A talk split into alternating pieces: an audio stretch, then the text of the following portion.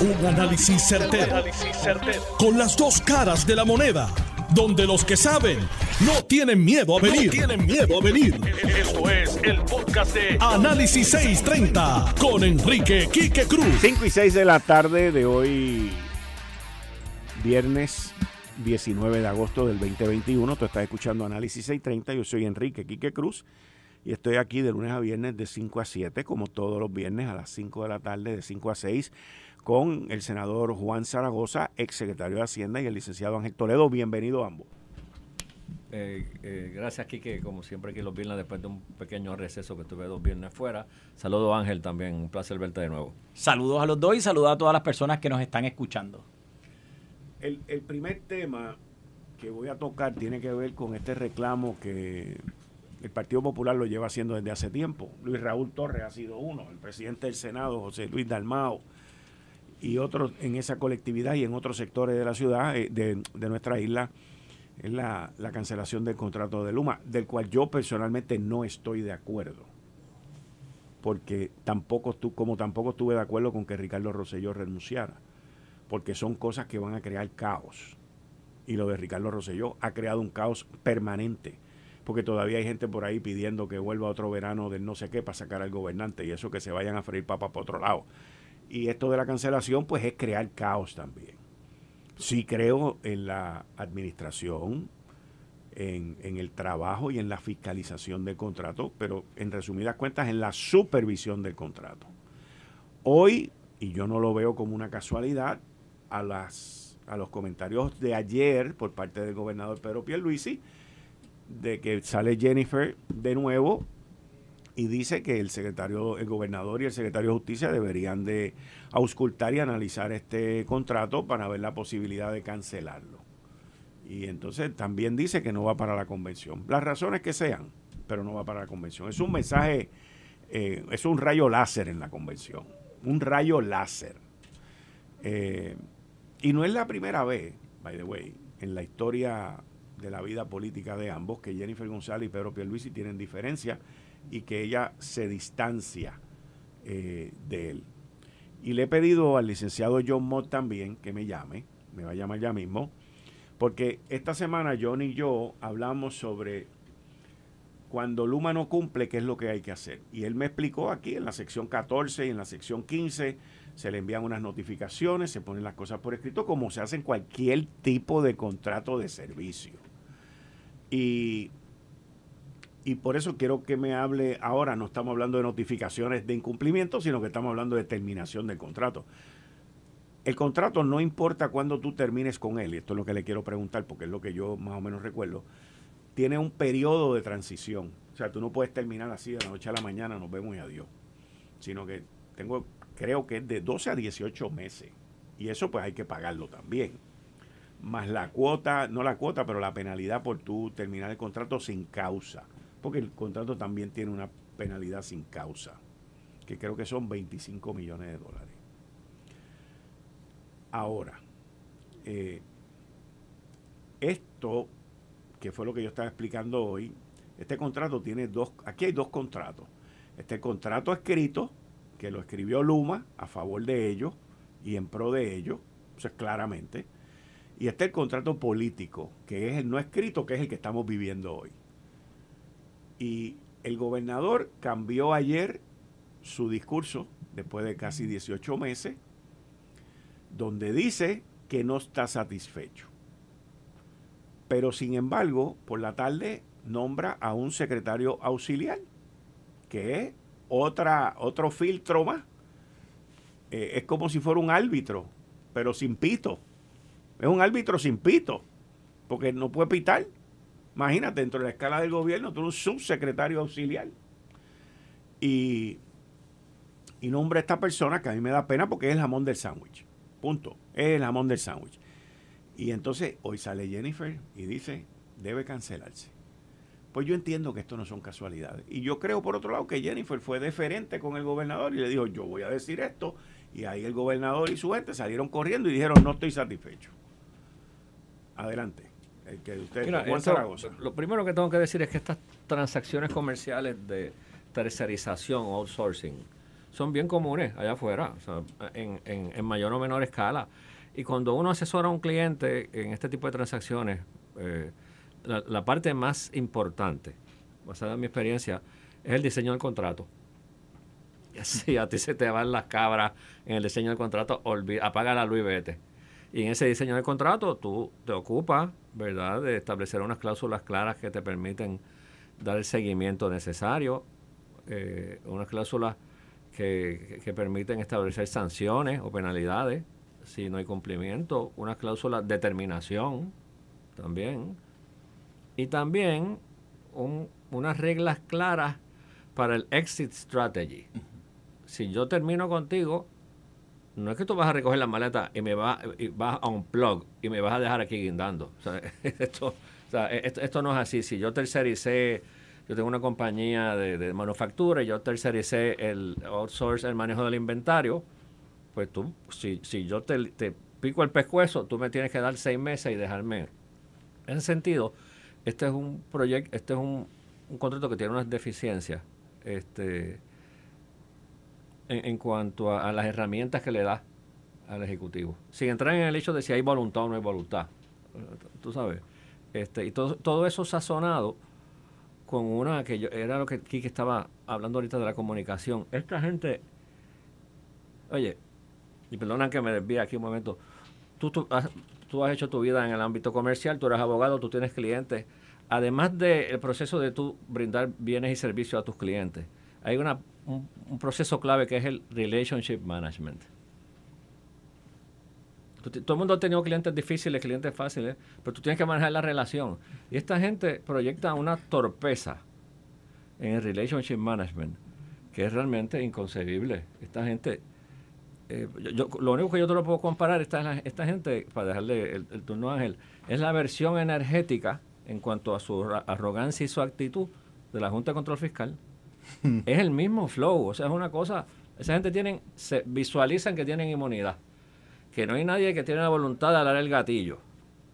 Y, van a una conferencia de prensa y la próxima será en francés. Y quéjate. Pues a mí no me importa. Y es, una cosa. Y, ese relationship management es tan torpe eh, como lo manejan. O sea, que, es una cosa es una cosa de libro, Quique. Yo creo que es una cosa para estudiarla. hay que estudiarla Inclusive, yo ayer lo que pude ver de Luma fueron unos pedazos de la conferencia de prensa, pero tengo el, segmento completo, completo, para verla. Mm. Porque lo que yo vi es tan disfuncional en términos de relaciones públicas. Que es posarlo en una clase de, universidad de cómo no, hacerlo. Exacto, de cómo no hacerlo. Y entonces, pues pedí que me dieran el, el, segmento completo para yo sentarme durante el fin de semana y verlo porque eh, de seguro, mira, hay una conferencia de prensa que se hizo una vez, esto lo enseñan, eh, yo he, a mí me dieron en mi vida en la, en la industria aérea, me dieron los mejores entrenamientos y adiestramientos que se le puede dar a una persona en términos de manejo de prensa y relaciones públicas. ¿Por qué? Porque estábamos involucrados en varias ocasiones en conflictos laborales y la compañía cerraba. Y Puerto Rico no es un sitio suave ni fácil de hacer negocio. Esto es una jungla. Y cuando el gobierno se te quiere tirar en contra, como nos hicieron a nosotros en 1998, porque a nosotros el gobierno se nos tiró completamente en contra. Vista, lo mismo que le hicieron a Luma, yo sabía que iba a pasar. Y me senté un día y se lo dije a Stensby, le dije, mira, te va a pasar esto, esto, esto, esto, esto, esto, y esto, ta, ta, ta, ta, ta. Y le pasó al chavo. ¿Por qué? Porque ya yo vi la película, yo fui al cine, la vi, y fui a la secuela, y a la secuela porque a mí me lo hicieron varias veces. A mí me traen de México para acá porque sabían que ese tostón se iba a formar. Y yo no quería venir porque sabía que el tostón se iba a formar. Pero pues tuve que regresar y me, me, chupé el tostón, porque eso fue lo que me tocó. En el proceso me amenazaron de muerte. Tuve que vivir 48 días con seguridad para mí y mi familia. Se me trataron de meter cuatro veces en mi casa dentro de todos estos líos por un ambiente hostil que el gobierno creó, porque quien lo creó fue el gobierno. Muy parecido a lo que ocurrió aquí. Ahora, y nosotros no éramos como estos tipos, porque yo hablaba español y yo daba cara en todo el tiempo. O sea, imagínate, imagínate esta gente en aquella época. ¿sí? Ahora, hay una conferencia de prensa que nos las ponían a nosotros en todos los adiestramientos que nos daban, que era la de Exxon, cuando se hundió el Exxon Valdez que pusieron al chairman. El tipo fue a un programa de televisión de estos de los domingos y fue allí y te decían, mira, todo lo que este individuo va a hacer es lo que no se puede hacer. Y aquello es un desastre. Tú la puedes buscar en YouTube, se ve. Y esto fue en los 90, early 90s, cuando un barco que se llama el Exxon Valdez eh, se, se, se, se, chocó con un, por allá por Alaska, y se veían las imágenes de los pájaros y las focas y todo el desmadre que hubo. Y esta gente, lamentable, y te voy a decir una cosa, han gastado millones de dólares. Ellos tienen más de 7 a 10 personas únicamente para relaciones públicas, sin contar todos los consultores que tienen de Estados Unidos, las compañías de, de, cabildeo de relaciones públicas. Esta gente se gastan millones de dólares en eso y no acaban de entender, porque no lo entienden. Después de 18 meses, no acaban de entender que tú estás en un país extraño, que esto es una jungla, y que los indios que te están dirigiendo el camino no lo saben. Porque están más perdidos con Huevico. En todo, no es con la red eléctrica, es en todo. Y una empresa que tiene un contrato de cerca de mil millones de dólares aquí de servicio, tenía que entrar blindar en lo que son las relaciones con la comunidad y en lo que son las comunicaciones. Pero, pero, por algún sitio ellos se sienten bien protegidos. Seguro. Puede ser por la Junta, puede ser también por el gobierno, que ellos entienden que están vacunados y que tienen inmunidad. Ángel. Sí, bueno, es que son muchas cosas las que me vienen a la cabeza y especialmente esta semana que Luma ha estado en la prensa de todos los días, todos los días más uno más. Eh, y obviamente pues nosotros tenemos que tomar estas cosas en consideración, pero el, eh, el senador Zaragoza dijo algo que para mí fue muy importante, que lo ato con algo que dijo Kike al principio, y es que estas personas han llegado aquí con la seguridad de que pueden hacer lo que les dé la gana, pero es que tengo que añadirle una, como un, un, final a esa oración, y es porque se lo han permitido. Ah, porque el asunto que ha ocurrido aquí es que Luma ha llegado a Puerto Rico a hacer lo que le da la gana porque le han permitido hacer lo que le da la gana. Entonces, ¿qué pasa? En efecto, la llegada de Luma viene a raíz obviamente de un contrato. Y nosotros sabemos que las compañías multinacionales invierten una cantidad enorme de dinero solamente en la negociación del contrato. No es en pagar el servicio. Pagamos un zafacón de dinero solamente en la redacción del contrato y traemos a gente de, de oye, especialistas en contrataciones multinacionales, en redacción de acuerdos. Todo esto se trae. Y se trae precisamente para asegurarnos de que los contratos, uno, dicen exactamente qué es lo que tienen que decir, y dos, establecen con claridad cuáles son las funciones y las responsabilidades y cómo nos vamos a zafar en caso de que esas responsabilidades no se cumplan. Así que, en ese sentido, pues, yo, yo creo que la teoría de los contratos es bien clara yo creo que nos dice exactamente cómo los contratos tienen que ocurrir y que en este contrato se hizo todo lo que la teoría de contrato dice que no se haga. Desde el punto de vista legal. desde el punto de vista legal, pero desde el punto de vista del cliente, que somos nosotros. claro. Porque es un case study, es un estudio de un caso de contrato. Claro. De cómo tú eh, te, te, pegas cuatro tiros en el pie para que el contratante o el que va a ofrecer el servicio tenga todas las de ganar. Claro que sí. Entonces, el, asunto es que dejaste en manos de, del contratista la redacción de un contrato diciéndole pon lo que te dé la gana como te dé la gana. No lo leíste porque claramente no leíste ese contrato cuando lo firmaste y cuando te diste cuenta de que ahora, eh, mm, por la razón que fuera, sigues defendiendo el contrato, pero llega un momento en que ya honestamente no tienes más fuerza para poderlo defender si tratas de, cancelarlo, pues ahora tienes 18 meses o 15 meses o 12 meses más de, de este periodo de transición. O sea, es, una situación realmente difícil de tragar y la gente, pues claro que es la que, o sea, la gente me refiero a nosotros, los que estamos aquí, los que nos están escuchando, ¿no? Eh, somos los que tenemos que pagar las consecuencias de un trabajo mal hecho. Porque en efecto... En el contrato. En el contrato. No hay, no hay de otra aquí que... Aquí, aquí el problema clave de esto Exactamente el punto de arranque, es el contrato. Y donde está el problema es precisamente en el contrato. ¿Por qué Jennifer dice que se cancele el contrato? Bueno, primero, fue la primera en salir con su boca de comer a decir cancelen el contrato. Si se puede cancelar o no se puede cancelar, bueno, pues, pero sabemos todos que eh, parte de lo que establece la teoría de los contratos es que obviamente el incumplimiento de contrato puede conllevar la cancelación del contrato, ¿no? O sea, del acuerdo, del que sea. Eh, y eso es como normal que ocurra. Si hay unas penalidades o no las hay, bueno, pues tendremos que ver qué es lo que dice el papel, porque obviamente lo dejaron en manos de, de las cabras en vez de las lechugas. Las cabras fueron las que escribieron su contrato, ¿no? Adelante. Mira, tengo el licenciado John Mott. Adelante. Buenas tardes, John. Bienvenido como siempre aquí. Estás conmigo los martes. Te pedí que estuvieras hoy un ratito. Eh, sí, buenas tardes a todos allí, Zaragoza y todos los demás. Saludos, Yo, desgraciadamente, tengo que diferir. ¿De qué? Tenemos que mirar lo que pasó aquí cuando se hizo el contrato. Ajá. Uno, tenían la Junta y tenían la ley, había una ley ya escrita, que decía que había que privatizar el sistema de transmisión y distribución. Correcto. El contrato se trajeron varias compañías, se fueron yendo on the wayside varias de ellas. Quedaron dos. Cogieron esta. El contrato, cuando tú tienes un montón de gente pidiendo, o sea, que, que si tú no, no te gusta lo que estás haciendo con una, pues coges la otra, pues tú tienes muchas más opciones, aquí no las había.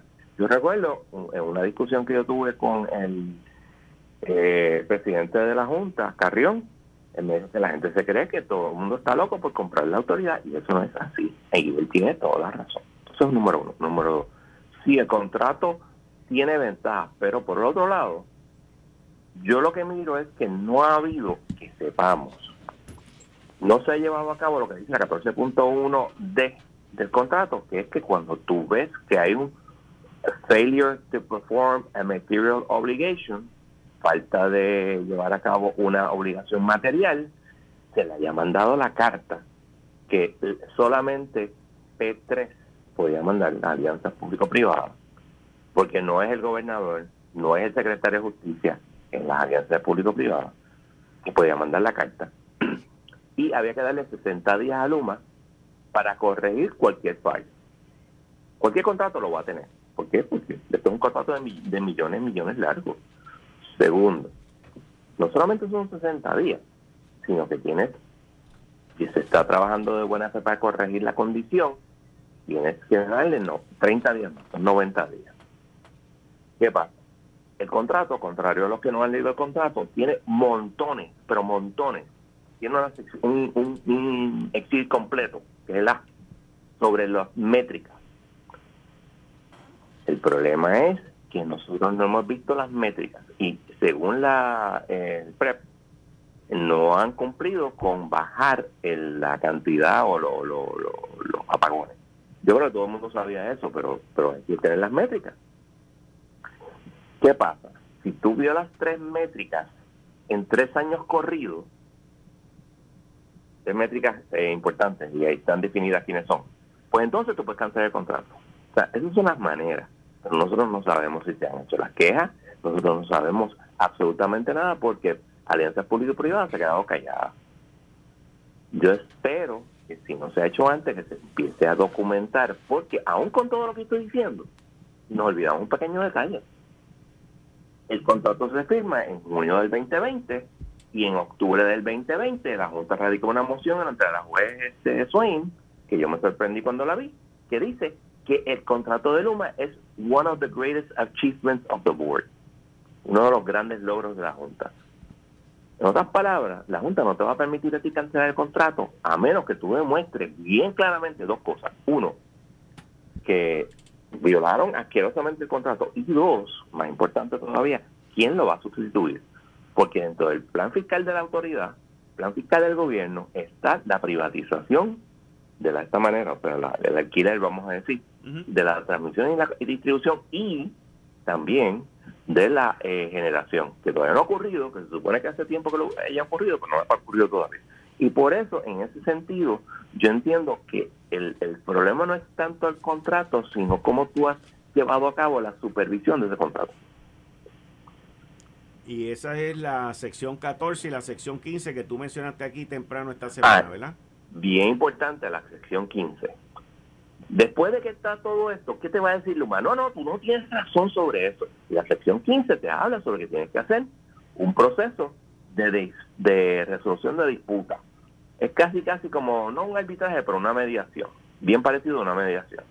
Y después de eso, como última instancia, tú vas al tribunal. Y hay que entender que probablemente eso sea la que ocurra aquí. Porque Luma no va a dejar la pica en Flandes así porque sí.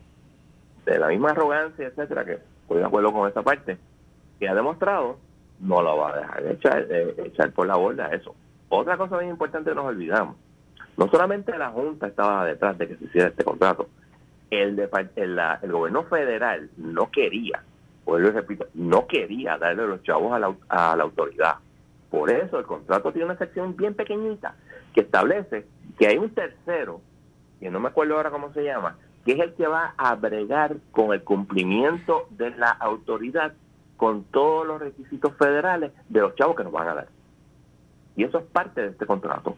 Y es parte de las razones que están contratando a esta, a esta eh, que son dos compañías, y esta tercera compañía que nadie habla, pero que está ahí. Y eh, todo eso hace bien difícil que tú mañana vengas a decir, ah, no, no, vamos a cancelar el contrato, porque las teorías de contrato, o la, vamos a decir, la doctrina de contrato, es subyacente al contrato mismo. Obviamente, a menos que sea contrario a la ley moral y orden público. Por ejemplo, como digo, el colega, hay un montón de, perdón, de parte de, de, del Código Civil que bregan con eso. Pero si tú tienes una forma específica que tú vas a, terminar el contrato, pues tienes que seguir lo que dice el contrato. No, pues, la teoría general del contrato. Y ahí es donde, como dice el, como dice donde yo vengo, the devil is in the details. Licenciado ¿Alguna pregunta? ¿Alguna pregunta? No, muchas gracias, como siempre. Muchas gracias. No hay problema. Bien, ahí ustedes escucharon al licenciado John Mott. Seguimos con los temas. Eh, estás escuchando el podcast de Noti1. Análisis 630 con Enrique Quique Cruz. En mis años de vida, eh, por alguna buena razón, Dios me llevó a mí a trabajar con campañas desde que yo tenía cinco años y pintaba los comités con mi abuela en Utuado. Así campañas políticas. Pues, ah, claro. I've had my share de demasiadas campañas políticas y lo que él está haciendo ahí no es una defensa del pueblo, sino es un claro discurso político. Él sabe que eso es lo que la gente quiere escuchar y yo lo digo incluso, lo dice hasta con el timbre que yo le recomendaba a los candidatos que usaran cuando tenían que hablarle al pueblo. ¿Entiende? Esa bobería que muchos políticos usan para decir que están hablando en un discurso político. Ahora, ¿ese discurso está lleno de sustancia? No. Y mi pregunta sigue siendo, y ahorita la hablaba con, con el, el senador Zaragoza, ¿qué estamos haciendo de verdad para la gente que se está muriendo de verdad? Porque la luz se va y no tienen ventiladores para prender. El discurso de Tatito Hernández no va a salvar al que se murió la pelea y la discusión de que si la cláusula 18.4, 19.3, página 25 o 2000 del contrato tampoco va a salvar a la gente que se está muriendo porque no tiene luz. Quiero que quede claro que aquí en Puerto Rico, y Luma lo debe entender, lo que pasa es que, de nuevo, con su descaro se, niega a entenderlo. Pero Luma y, todos nosotros tenemos que entender que hemos llegado al punto en el que la situación eléctrica está provocando muertes en el 100 por 35. No es que simplemente mi capricho de dormir con aire, pues ahora tengo que dormir con abanico o, con la planta o sin aire o sin aquello, sin lo otro. No, no, no, mi gente. Es que la gente se está muriendo en Puerto Rico porque no hay servicio eléctrico. Y eso hay que considerarlo. Y esto no es cuestión de un discurso político, Kike. Yo entiendo lo que tú estás diciendo. Está el contrato, contrato de papel y está el contrato político, que es el acuerdo que tú haces con esa gente. Los defiendes a capa y espada. Pues no sabemos por qué, si es que tienes algún acuerdo, si tienes alguna asociación, si tienes alguna familia. Yo no sé qué rayos es, pero nosotros tenemos que pensar cuál es el verdadero bienestar de la gente nuestra aquí en el 100 por 35 y cómo lo vamos a trabajar. Porque seguimos hablando que si el contrato se puede, que si no se puede. Si no se puede cancelar, ¿qué vamos a hacer al respecto, Quique? Esa pregunta la hiciste tú al principio y estoy 100% de acuerdo contigo.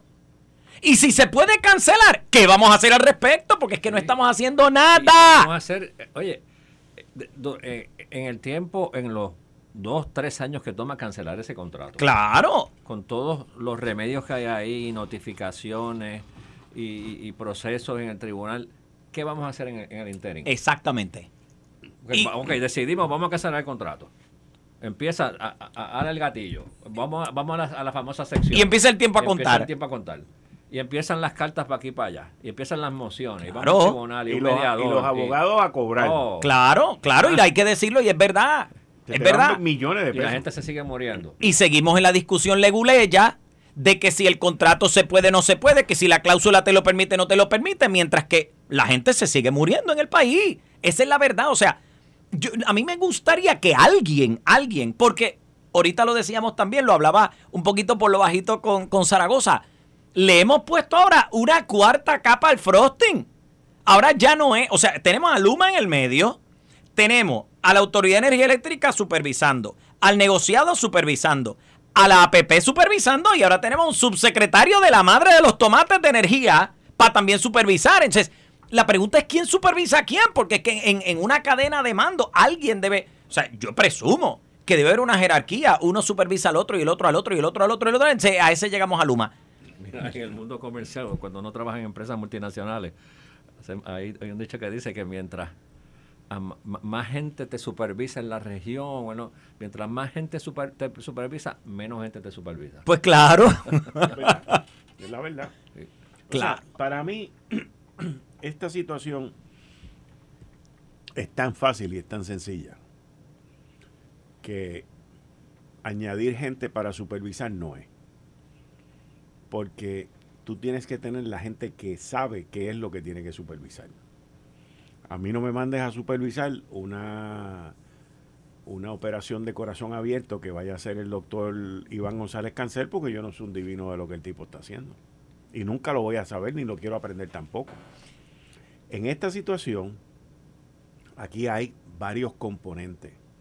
Y un componente que tampoco está ayudando, que el gobernador no le quiere meter mano, es el negociado de energía.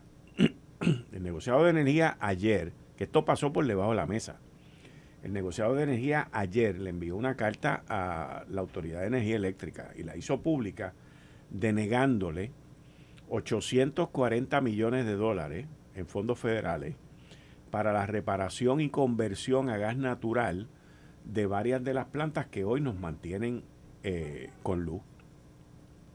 Y yo entiendo que ellos quieren llevarnos a, la, a las energías renovables y todo eso, que son, que son necesarias y que nos van a ayudar. Pero eso no va a ser de aquí a mañana y se van a tomar varios años en llegar allí. Y entonces si nosotros no continuamos reparando y convirtiendo, ¿okay? quizás no son los 800 millones de pesos que pidió Josué, pero quizás le pudo haber aprobado 200 o 300 millones de pesos en unas plantas que sean grandes y que, y que permitan tenerla de backup en caso de necesidad, porque los vamos a necesitar como quiera. Pero él no fue tajante. ¿Por qué él no fue tajante por parte del negociado? Por la misma actitud de Luma, porque se creen omnipotentes y la ley se los da. Ese es el problema grande que tenemos aquí. Aquí lo que estamos viviendo, señores, Luma es una creación política creada por el sistema político de Puerto Rico. La privatización de la transmisión y la distribución fue creado por dos miembros de la clase política en Puerto Rico, Larry Seilhammer y Eduardo Batia, fueron los que llevaron eso y dijeron que olvídate que se habían comido y que habían creado Disney World aquí. Y miren el reguero que estamos, el negociado de energía, otro aparato gubernamental creado supuestamente para defender a los clientes. Váyase por otro lado con esa vaina. Eso no es así. Omnipotente y presente. Y, y Quique, vamos a suponer vamos a suponer que la, privatización eh, que se propuso, que propuso Seilhammer y, y Batia fuera buena, vamos a suponer que sí, y que lo malo fue la ejecución, que probablemente es de lo que estamos hablando, ¿no? Porque un problema grave que tiene Luma en este momento es que no tiene manos para hacer el trabajo que tiene que hacer. O sea, la empleomanía de Luma es muy inferior en términos de cantidad para hacer el trabajo que tienen que hacer. Olvídate del dinero que hace falta para reparar las máquinas. O sea, no solamente no tienen el equipo, no tienen tampoco la gente. Ahora, la pregunta también es, que es la que la gente se ha hecho en la calle, ¿verdad? Yo simplemente estoy traduciendo la pregunta de lo que he escuchado a, lo, que, a lo que puedo traer aquí. En el momento en que el contrato se materializó, alguien, alguien garantizó que los empleados de energía eléctrica que hacían este trabajo pudieran trasladarse a las posiciones en Luma para hacerlo. Y entiendo que la respuesta es que no.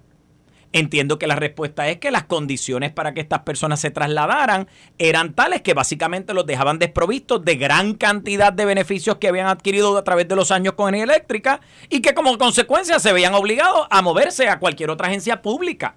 ¿Qué quiso? Qué, ¿En qué resultó eso? Bueno, pues resultó en que no tengo los empleados que antes eran de energía eléctrica, tengo que buscar empleados y no tengo gente que quiera hacer el trabajo. Bueno, pues pues ¿qué vamos a hacer? eso, eso es un, un problemón, eso no es un problemita, eso es un problemón. en las vistas públicas de presupuesto contemporáneas con esto de Luma, y ya Luma había básicamente completado el proceso de, contratación, era patético tú sentarte con los jefes de agencia y preguntarle, ¿cuánta gente te asignaron de energía eléctrica?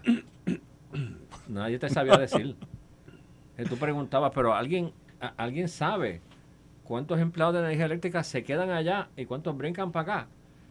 No, me han dicho que pueden ser entre 15 y 63. Ah, entre 15 y 63. Pero, ¿y cómo? Pero, estamos haciendo un presupuesto. Yo tengo que presupuestarte la nómina, las aportaciones patronales. No se sabía ni la hora que era. Tú decías, pero ¿y dónde? Entonces, eh, fue una, también se manejó con un nivel de torpeza terrible. Bueno, y, y el, el, nivel de torpeza donde se manejó fue en la Autoridad de Energía Eléctrica con el grupo gerencial que tenían allí, que nunca en su vida habían manejado una transferencia de un empleado de un sitio a otro y vinieron a mover a miles de empleados a otro lado. Entonces después vinieron a tratarle de echarle la culpa a la Oficina de Recursos Humanos del Gobierno Central. Cuando el bollete lo formaron ellos mismos allí. Pues. Volvemos a lo mismo. Y perdieron cientos y miles de empleados de energía eléctrica que pudieron haber dado el servicio a través de la nueva compañía, pues por la razón que fuera. Olvídense, o sea, no, no puedo entrar en las razones, pero los perdieron. Se los repartieron a otras agencias públicas. Tú sabes el know-how, el conocimiento, la destreza acumulada. Claro. Que había en ese grupo de empleados. De acuerdo, y es, ahí eso, eso tiene un valor, o sea, eso si Luma tiene talones de Aquiles, yo creo que le han nacido más talones de Aquiles. Porque este es uno. La falta de dinero para arreglar los equipos es otro. La, la, la actitud caprichosa con la que actúan es el tercero. Oye, y la última, no sé si, si es parte de la actitud caprichosa, pero empezaron ahora a decir que es que la, no sé si en la prensa dijeron o es que el pueblo, que es que la tienen cogido con ellos. Hay una campaña en contra. No, señor. No es que hay una campaña en contra de Luma, es que ustedes son una porquería y no han podido proveer el servicio que hace falta que se provea. Esa es la fase 3 de la estrategia, la víctima. Claro, soy la víctima. Ustedes son los culpables y, y, ahora quieren decir que yo soy el malo. No, señor. vuelvo y digo, la gente en Puerto Rico, yo no estoy relajando. La gente en Puerto Rico se está muriendo porque no hay luz y ellos no saben arreglar el problema. Punto, esa es la verdad. ¿Y cómo lo vamos a resolver? Pues no sé, no sé, porque eso es lo que te dice. Que cada uno de los cuatro supervisores distintos te dicen que es el otro. ¿Qué sé yo? No sé, no tengo idea. Ahora mismo no tengo idea. Quique, hablemos de, de los mil millones que sobraron o de cualquier otra cosa porque se me va a explotar el hígado. Yo, Juan, tú te puedes quedar un ratito después cuando terminemos. Y tú también. Claro. Eh, quédese unos minutitos porque quiero, quiero preguntarte sobre esos mil y pico de millones de pesos que sobraron. Eh, que ya lleva el gobierno de Puerto Rico varios años con unos sobrantes de mil y pico de millones y nosotros tenemos el IBU más caro, nosotros tenemos las contribuciones de los muelles, nosotros estamos acribillados por todo. Esto fue el, podcast de Notiuno. Análisis 630 con Enrique Quique Cruz. Dale play a tu podcast favorito a través de Apple Podcasts, Spotify, Google Podcasts, Stitcher y notiuno.com.